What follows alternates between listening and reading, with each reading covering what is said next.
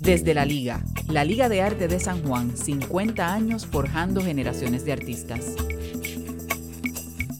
La Liga es una institución educativa sin fines de lucro comprometida con la enseñanza de las artes plásticas y el apoyo a los artistas del país. Fundada en el 1968 por un grupo visionario de artistas y amantes del arte, la Liga ha sido pionera en ofrecer un programa de talleres libres en el ámbito de las artes plásticas. Única en su clase en Puerto Rico, acoge a través de sus talleres a niños y adultos. Bienvenidos a Desde la Liga. Yo soy Mariana Reyes de Radio San Juan. Y yo soy Mariluca Rasquillo, directora ejecutiva de la Liga de Arte de San Juan. Bienvenidos.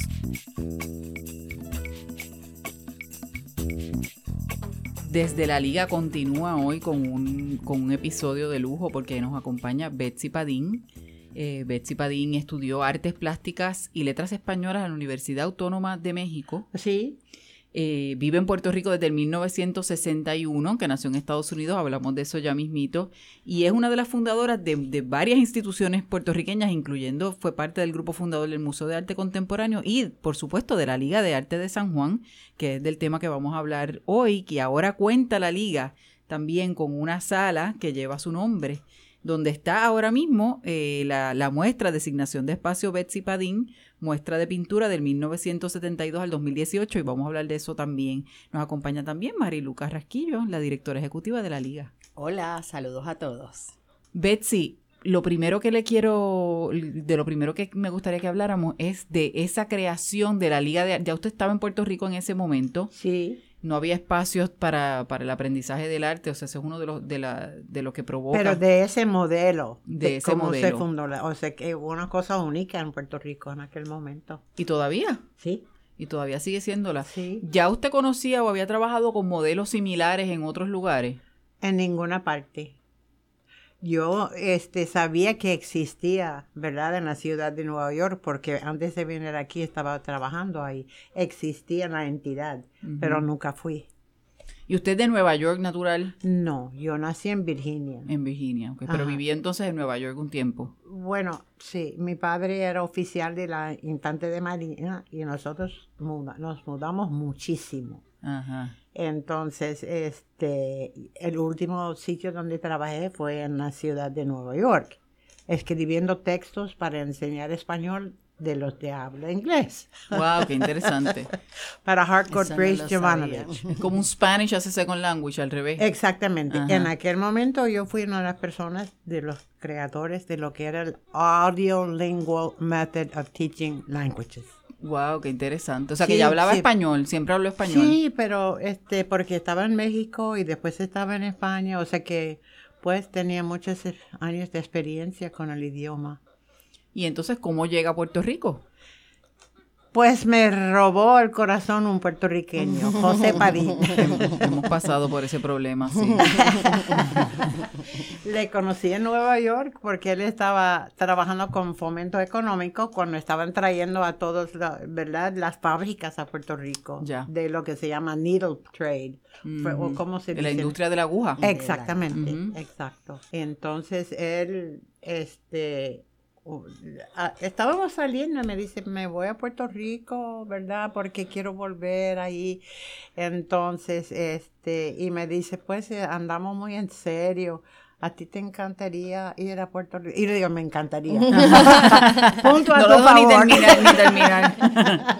¿Y nunca había venido a Puerto Rico? Sí, Ok, había venido antes entonces. Había venido, sí, este, porque uno de mis compañeros de clase en Yale era Freddy Torboya, que estaba a, a, cargo del departamento de física aquí en la UPI. Okay. Cuando estábamos ahí, él me habló tanto y tanto y tanto de Puerto Rico. Yo digo, pues, Hay yo que tengo que ir ahí. Ajá. Entonces, pues, vine. Este, no, y era todo lo que yo esperaba. Y una sorpresa cuando llego, tengo, eso es aparte, una prima hermana que se había casado con un puertorriqueño Ok. Que se llama Richard Lee. Este, él se murió ya hace mucho, pero era bonito tener un pariente aquí en Puerto. Rico. O sea, que ella ya estaba viviendo acá. Sí, ella se crió su familia aquí también. Y entonces, pues, se, se vino a vivir para acá con él, con su esposo y se quedó. Sí, pero ella mucho antes que yo. Ok.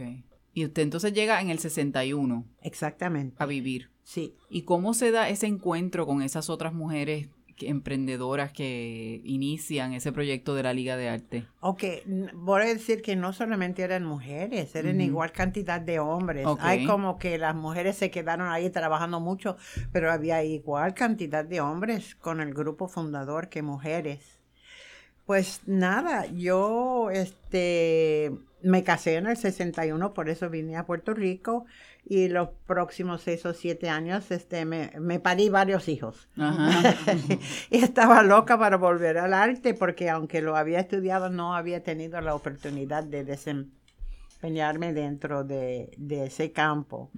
Entonces un día oigo por la radio, queremos decir a las personas que tienen algún conocimiento de arte o quizás no tienen conocimiento, pues este Robinson School nos ha prestado salones en el segundo piso, entonces dio todas las instrucciones para llegar, etcétera, y yo me uní al grupo y fue bien concurrido. Entonces abrieron más de una clase y dos y una persona que encontré eh, hablando de los hombres este era Norman Hopgood. Él estaba como muy en administrar cómo se cobran las clases, como etcétera, etcétera. Pero fue creciendo. Entonces, en vez de un salón, pues se dieron, ¿no? o sea que se fueron creciendo las clases.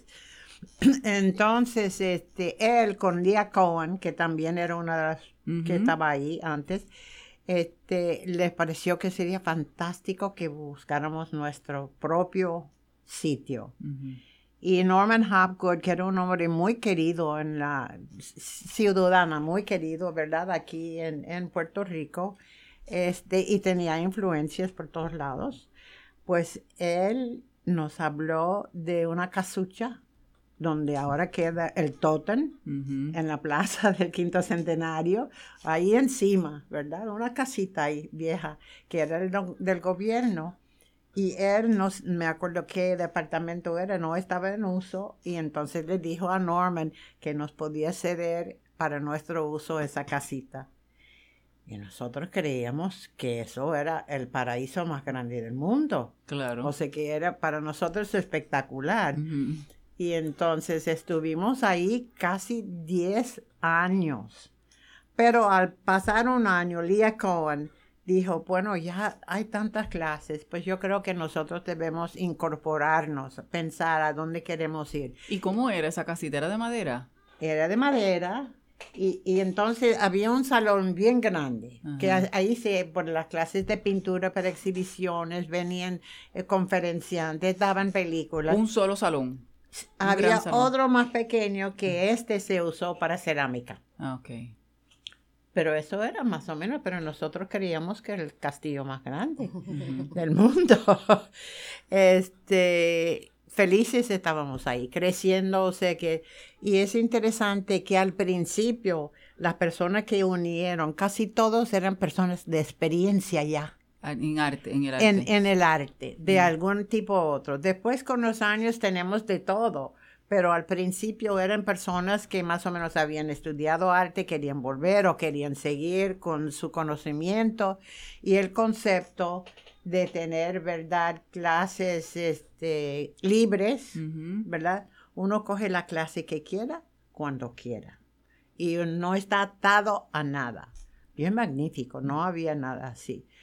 Pues este, Lía sugirió que estudiáramos, ¿verdad?, la incorporación de, de Liga de Estudiantes de Arte de Nueva York y la Junta de Directores les pareció una idea fabulosa que hiciéramos eso. Este, entonces, ahora, donde hubo una pelea bien grande, bien grande, nosotros teníamos ya niños cogiendo clases en la casita, ¿verdad? Dijeron, la Liga de Arte de Nueva York no tiene niños y nosotros tampoco. Le digo, pero ¿cómo va a ser? Ese, e- ese es nuestro futuro y ya tenemos niños y hay que atenderlos, tienen su sitio. Sí. Y, y se podrían, nosotros podemos expandir un poco en el concepto de ellos. Me tomó mucho trabajo, pero Sí. les convencí. O sea, que usted luchó para que se incorporaran los niños. Oh, sí. Ah, pues gracias, Sí. porque yo fui una niña que fui allí hace muchos años. No, me di- yo creo que todo el mundo en Creo algún que sí, momento. que varias generaciones hemos sí, pasado por hay allí. muchos, muchos. Pues nosotros felices ahí, déjame decirle. Y le podría hacer tantos y tantos eh, historias de cosas que pasaban, algunos apropiados y otros no. Sí, pero, Así entonces se estudió ese modelo de la Liga de Arte de Nueva York Sí. para fundamentar, para basarse en ese modelo. Exactamente, y se incorporó como tal, está incorporado con el estilo- eh, Estado Libre Asociado.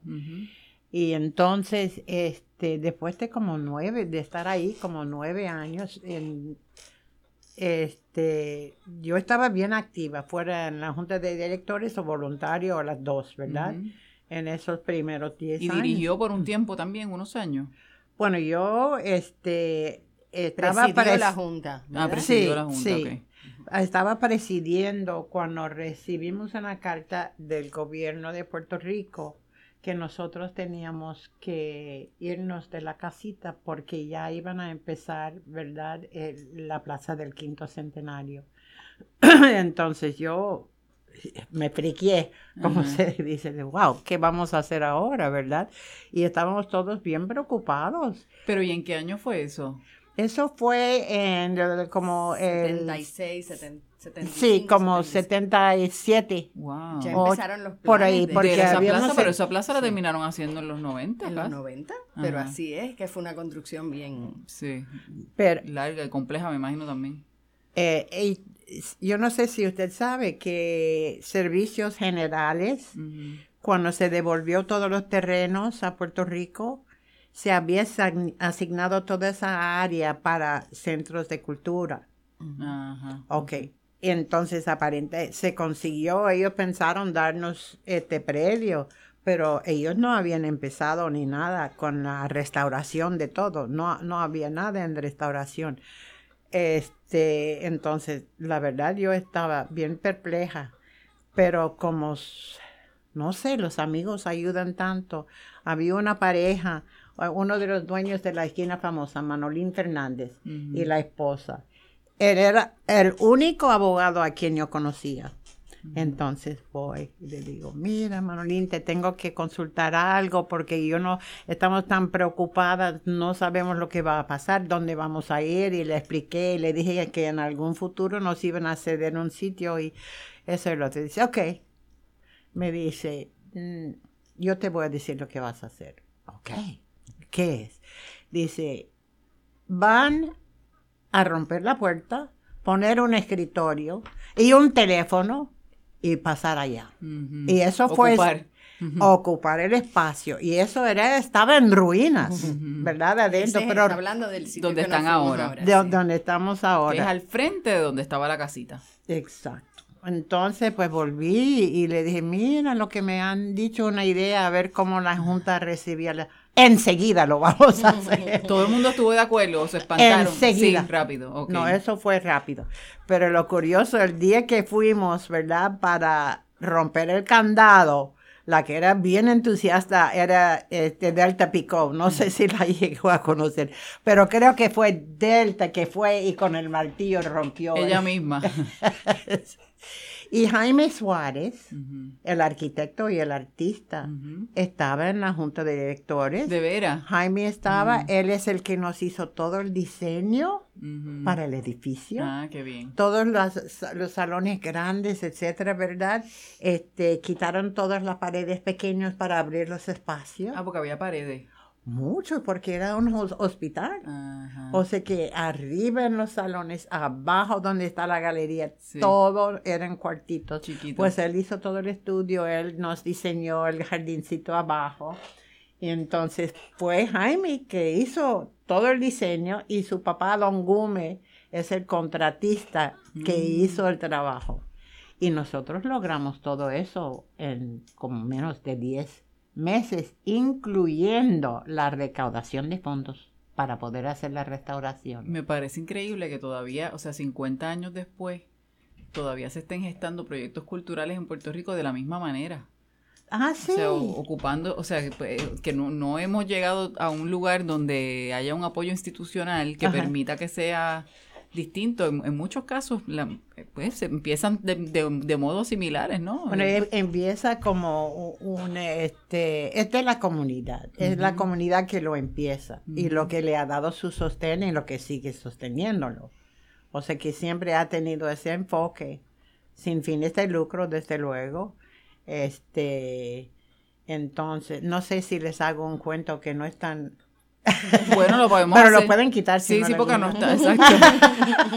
Pero Paga Viesco, Paga Viescochea era en, al mismo tiempo la tesorera y queríamos conseguir lo que se llama IRS del gobierno federal para nosotros poder solicitar fondos. Entonces ella empezó a trabajar y nunca consiguió contestaciones y nada. Y le digo, Paca, ¿por qué no los llamas? Entonces, y a ver lo que dicen. Pues ella coge el teléfono y llama al, al National, a- al Internal Revenue Service. Ajá. Y entonces, este, yo, yo la veo que escucha, escucha, escucha y no dice nada, etcétera, etcétera. Y al fin colgó. Le digo, Paca, ¿qué pasó? Pues mira, ese señor me decía, este, no pueden hacer esto y no pueden hacer esto y no pueden hacer esto y no pueden hacer esto. Este, y entonces yo le dije, oye señor, ¿ustedes permiten sexo? Algo, algo se y puede la hacer. semana después nos mandaron. El señor empezó a reírse. Pero paga era tremenda. Exacto, no se puede hacer nada aparentemente según esta gente. Y ahora entonces, viniendo ahora a, a- a la celebración de los 50 años, Sí. su exhibición es una exhibición de pintura. Sí. Es una, es una eh, retrospectiva de, su trabajo. Bueno, es una muestra de, de ¿verdad? De, casi 50 años de obras de arte mías, este, que está en un espacio, no estaba ese espacio cuando nosotros nos, no, esto fue más reciente, pero este, yo me siento muy honrada que la liga, este, me quiso honrar con la designación de ese espacio donde tengo la exhibición, el espacio Betsy Panin. Y lo invito a ir a verlo porque el espacio es bello. Y, y hay que destacar, ¿verdad?, que en esas primeras eh, encomiendas de Betsy, pues que fungió como presidenta, miembro de la Junta, fundadora, pero ¿en qué año fue Betsy que entonces usted determinó pasar a ser miembro de la facultad? Ah, sí. Y hasta el día de hoy. Yo en el en 1985 había estado pues como 15 o 17 años, ¿verdad? De, en una capacidad. Pues yo, a mí siempre me ha encantado la, la, la didáctica, ¿verdad? o sea que decidí hacer el cambio. Y, y se separan completamente, o sea que la facultad es una cosa y la junta y la, la ¿verdad? La parte ejecutiva es otra. Entonces, pero eh, es una experiencia maravillosa. Yo he tenido todas las edades y los he enseñado de muchas cosas. Y es clase de pintura. Pintura, dibujo, entonces yo inventé al principio un curso que se llamaba preparación de, de portafolio para tratar de entrar a, a Mm. clases de arquitectura o de artes plásticas en los Estados Unidos, a donde fuera. Y eso todavía lo dan. Este, bueno, se dio por muchos años. Yo no, Sí, lo estamos ofreciendo, ¿no? Sí, Siempre están se da, tratando pero que- hay, Sí. hay semestres que se dan, hay veces que no se dan. El- este semestre no se ofreció, pero el, el año pasado se... No, al principio de año se ofreció, o sea... Las clases en, en la liga se, se, se dan, yo- nosotros decimos si se pegan, o sea, si hay la matrícula mínima requerida para que se ofrezcan. Pero eh, portafolio es una de las que siempre se, se, of- se ofrece, por lo menos. Y el- el, eh, se habla mucho de que la pintura, o sea, de, de cómo la pintura se ha transformado, o sea, la pintura como medio, ¿verdad? Y cómo las artes plásticas se han transformado para incluir otras cosas que ya no son muy amplia. muy El amplias. sentido de lo que es arte o qué es lo que puede ser arte.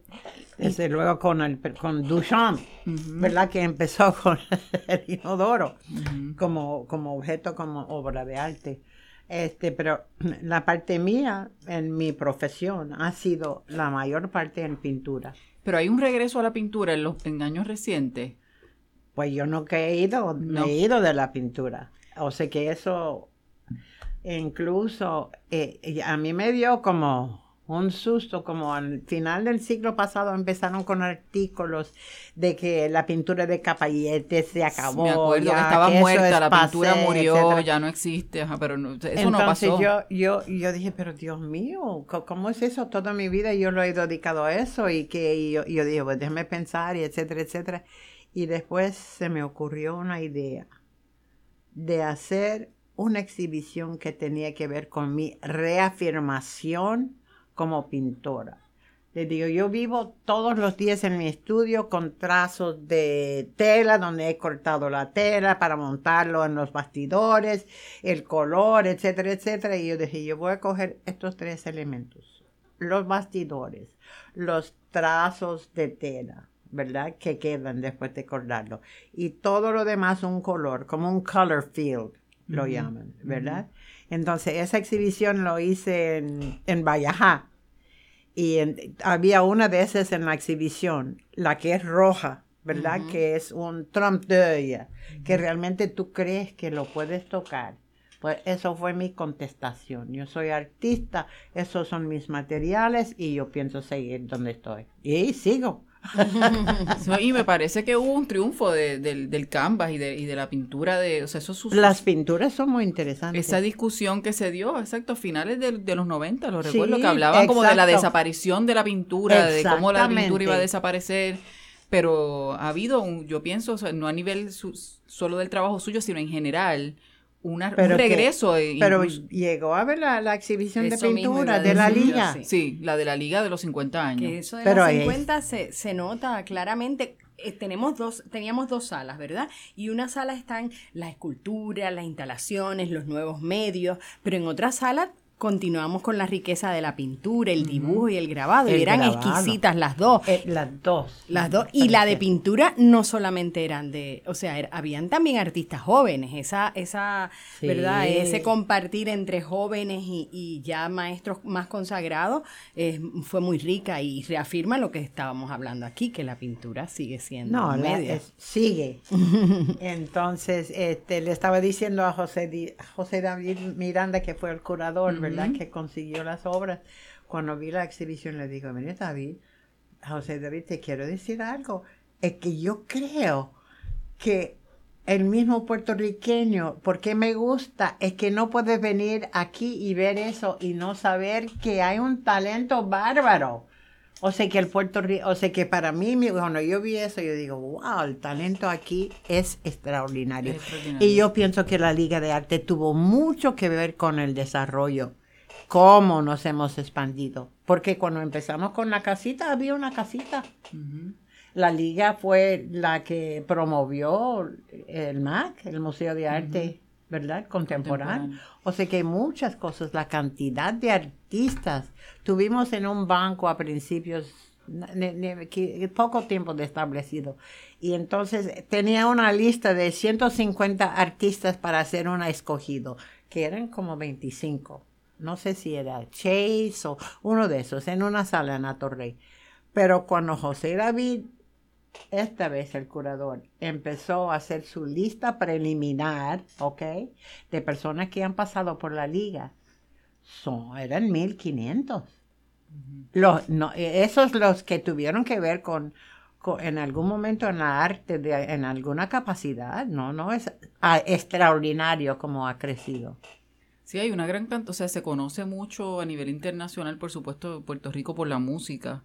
Sí. Pero el arte, o sea, la plástica es, a pesar de nuestras limitaciones, porque requiere de unos espacios que, que no hay muchos en el país para poderlo desarrollar, ¿verdad? Y de un contacto para poderlo desarrollar. Estaba hablando con Marilú hace poco, por ejemplo, del currículo que es que, de la clase que están desarrollando con los niños, con la ciudad como laboratorio, o sea, como, como lugar de, de buscar la inspiración. Sí, el taller de arte al aire libre de María. Ay, sí, es magnífico, no, no. son, son eh, programas que son los que van a permitir que esos niños luego puedan verse como artistas o, o pensar si quieren eso. Yo, yo creo que sí. O sea que la liga siempre ha tenido un sitial y ha sido una importancia bárbara, creo yo.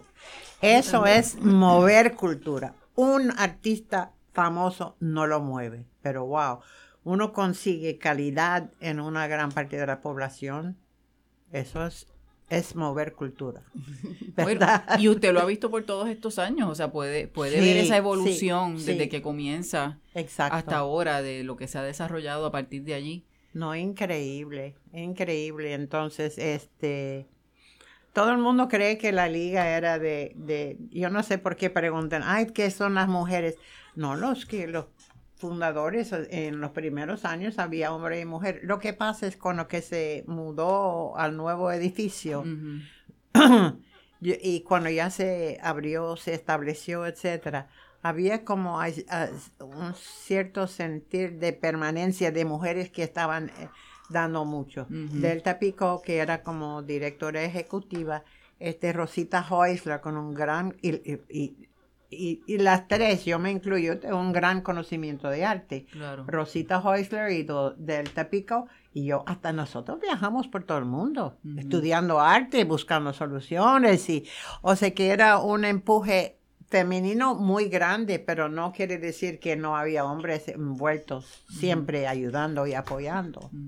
Sí, en la Junta siempre han habido eh, Sí, hombres, la ¿verdad? Y muy, muy comprometidos. Pero en términos administrativos, quizás ese enfoque de, de, de la liga estar en manos de mujeres en términos de dirección ejecutiva, ¿verdad? Sí. Eh, y de la apertura a estos movimientos de la creación de la Asociación de Mujeres Artistas, del MAC, del Museo de Arte Contemporáneo, pues eso es indiscutible también. ¿La Asociación de Mujeres Artistas existe todavía? Bueno, la original no existe, nunca se disolvió. Pero nos, la primera vez había como, porque había tantas mujeres artistas y nos fuimos conociendo, que se decidió que queríamos reunirnos para conocernos mejor. Y la primera este, reunión fue en el Ateneo. Y yo creo que la persona que lo promovió fue Miyuka Somoza. Mm. En aquel momento decidimos, pues queríamos volver a reunirnos y la liga ofreció que pudiéramos ir ahí. Y la liga nos hospedó por 14 años. Qué increíble, ¿verdad? Sí, esa, esa Y labor de fue- aglutinar esos saberes y de aglutinar a, a esas mujeres, pues también dan su fruto, lo estamos viendo ahora, el resultado. Y, y, y, y la verdad es que había un empuje para la mujer en, en la República Dominicana, en los Estados Unidos, por ejemplo, en Canadá. En este, o sea que como que hasta los hombres lo, lo resentían porque estaban dándonos tantas oportunidades. Ujú. Este, y les hago otro cuento que yo lo pare- me parece bien interesante. ¿Ha oído de hate crimes? Ujú. Ok, ¿cómo, cómo se dice? Eh, Le dicen crímenes de odio en que- español. que- ok, Ujú. crimen, ok. En uno de, de los sitios de Massachusetts donde llevaron una exhibición nuestra, al- cuando volvió itinerante esa exhibición y vino a Puerto Rico, me dijeron, mira Betsy, este, tu obra con cinco otras obras fueron este, víctimas de hate crime en digo, Massachusetts. en Massachusetts. Entonces, ¿qué? Sí, pero no se preocupe porque la, la obra este, la mandamos al Metropolitan Museum of Art y ellos lo restauraron. Cuando yo vi la obra, yo, o siquiera como no le hubiera pasado nada. Entonces yo digo, yo, yo nunca pensé ni en lo que era un hate crime, como ni esa- Después gente me dice, ay, pues tú fuiste víctima de un hate crime. y entonces le digo, pues claro, somos mujeres primero. ¿Qué hace una mujer haciendo arte? Somos mujeres y este, somos artistas, una mujer artista. Y encima el tercer cosa, y puertorriqueñas, ¿qué se creen de ellas? Para colmo, exacto. Pa- para el colmo, pero este, a mí era interés, pero eran unas experiencias extraordinarias. ¿Y usted cree que ha habido, eh, ¿verdad? En todos estos años y con el movimiento que ha habido últimamente eh, a favor de la, de la visibilidad de las mujeres, ¿usted cree que, es- que se exhiben la- las suficientes mujeres en los museos y en, la- y en las galerías? ¿Eso ha aumentado esa cantidad? Bueno, yo voy a decir, el momento en que las mujeres artistas se disolvió, nunca tuvimos, tuvimos la fuerza que tenemos. En aquel momento era un movimiento, todos artistas buenísimos, ¿verdad? O sea que eh, por las razones que sean, no nos disolvimos, pero pues se perdió interés.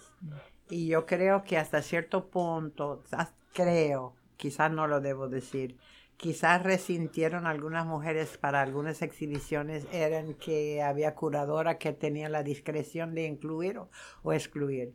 Cuando llegó ese Mm. momento, como que algunas personas perdieron el interés, pero nada, nunca nos disolvimos. O sea que la, el nombre existe por ahí, pero no estamos activos. ¿Y quiénes estaban en ese grupo original? Ay, Dios mío, vamos Margarita a... Fernández. Merna- sí, sí, estaba Rosita, Rosita Heusler, estaba yo, estaba Silvia Blanco, estaba Tony Hamilton, este, estaba Mirna Baez, o sea que un grupo bien nutrido de, de mujeres. Noemí Ruiz, este, pues nada. Sí, un artista. Sí, sí, sí. Y nosotros logramos, este, eh, logramos hacer un catálogo her- hermoso cuando se fue a la República Dominicana que se le puede hacer llega- llegar una copia. Lo si tienen en la liga. Yo ese- creo ese que queda, si no tenemos, yo trataré de conseguirlo y, y- y se lo doy. Le preguntamos Le a preguntamos Mirtea, a Mirtea, sí. porque era un libro. Este, pues nada, esto fue, este, no, la liga fue muy gentil en prestarnos sitios para reunirlos, ¿verdad? Y, y fue un grupo fabuloso. Y cada mes era como ir conociendo otro artista. Traía una exhibición de su obra, hablaba de ellos, se podía Mm. preguntar y así nos fuimos haciendo una cohesión este, que, que sirvió muy bien. Estaba chévere. Pues muchas gracias, este Marilu. No sé si tienes alguna otra. Nada, reiterar el, el honor que para nosotros, por lo menos, eh, sobre todo para mí, vamos a ponerlo, ¿verdad? Formar parte de este proyecto tan de reconocimiento a una figura como Betsy en nuestra institución, eh, enmarcado en nuestro 50 aniversario, pues que nos ha traído tantas satisfacciones y una de ellas es poder dejar ese espacio Betsy Padín honrando a una de Y nuestras a mí me causa emoción, no, ta- no tanto porque lleva mi nombre, pero se ve tan preciosa. Y pueden ir y tomar clase con ella, que es el Y lujo más grande de todo. Y también ella da ma- miércoles y jueves da clase Betsy de pintura. Pues gracias. Gracias, Gracias a a ustedes. Gracias, Qué Gracias, rápido. Betsy. De nada, gracias a ustedes por esa oportunidad. Los invitamos a visitar la liga para que conozcan esta excelente escuela, su galería y salas de exhibición, todo en un encantador edificio en el entorno mágico del viejo San Juan. Búscanos en nuestra página de Facebook, Liga Estudiantes de Arte de San Juan, o llama al 787-725-5453. Los esperamos en la liga.